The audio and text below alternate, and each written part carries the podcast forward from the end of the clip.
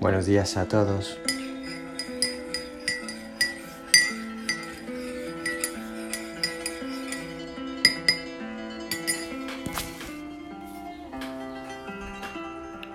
¿Para qué? ¿Para qué necesitamos a Dios? Esta es la pregunta que escribimos día a día, que cincelamos momento a momento. La hacemos cuando dejamos de ver y escuchar el Evangelio como tal y lo convertimos en un relato mítico, en una historia preciosa de alguien que pudo existir hace muchísimo tiempo, pero que poco tiene que ver con nosotros.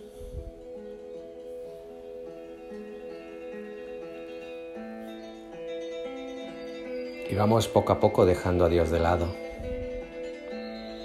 No nos interesa, no nos conviene, no nos gusta ya.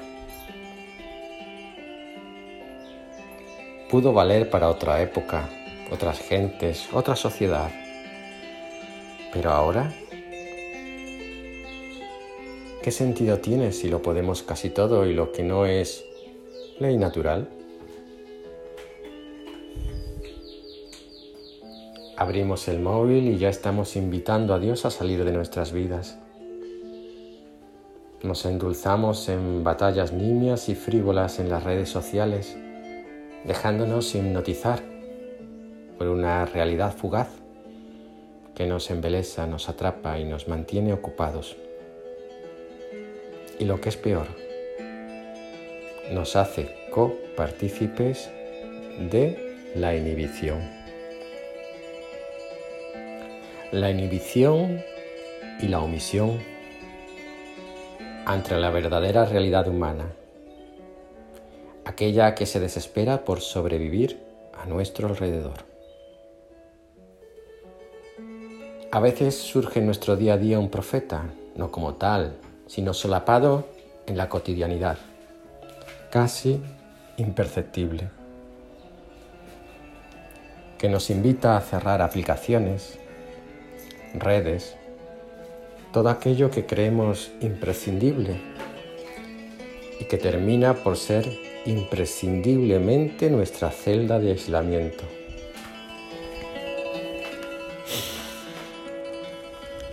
No nos mantenemos informados, nos atrapa el rebufo de lo que trae la información. El desacuerdo exagerado, la crispación, el dogmatismo, la intransigencia, la segregación, la frivolidad, hasta que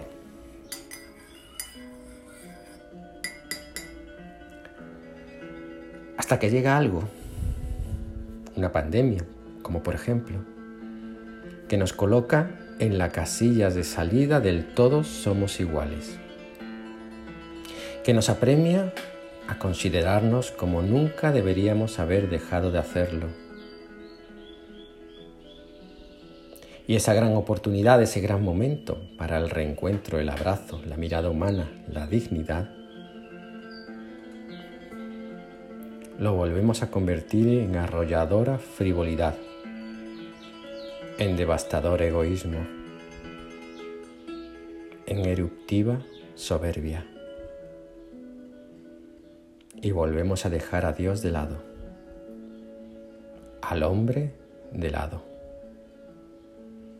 al hermano olvidado.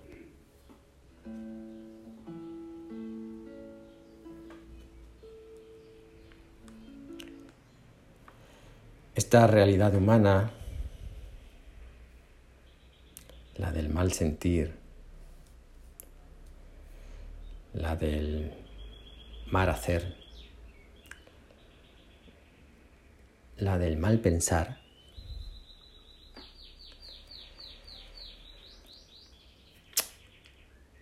se deja pintar en un tremendo lienzo de inhumanidad delante de Jesús. Que sorprendido ante este cuadro, intenta pellizcarnos el alma para devolvernos a la vida.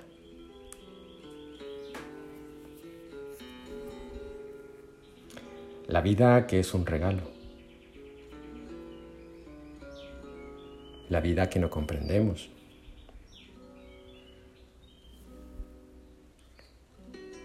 La vida que se nos escapa. La vida que nos conmueve. La vida como estado. La vida en el otro la vida con y en Dios.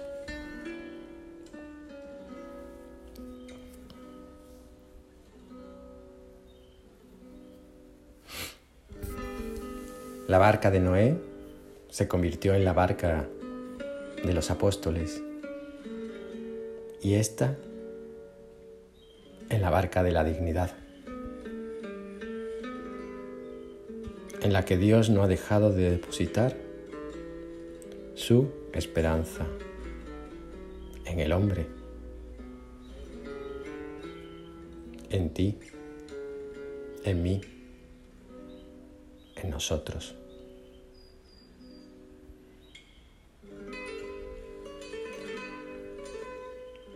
Y en un tiempo que no se mide por el acontecer, sino por los estados del alma, Dios espera. Espera que sencillamente retomemos el mundo, la vida, al mismo hombre, como gracias, como regalos, como inmensos milagros de un Dios que sigue preguntándose, ¿Hasta cuándo? Y como le diría aquel monje al propio Cristo que le preguntó esto mismo, viendo que cada noche se escapaba a la taberna escalando por el crucifijo del altar mayor, hasta la vuelta, Señor.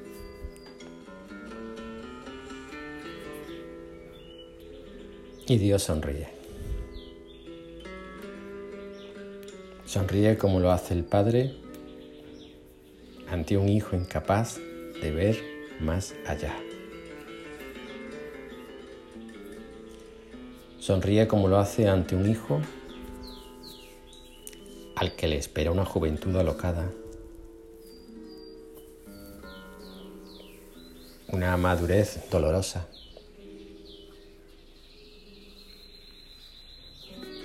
Y una ancianidad serena. y Dios sonríe.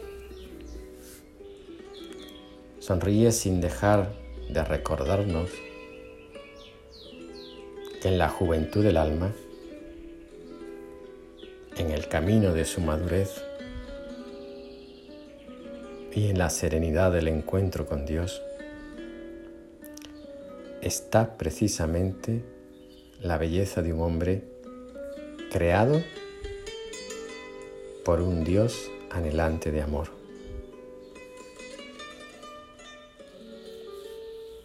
Ánimo, os quiero mucho.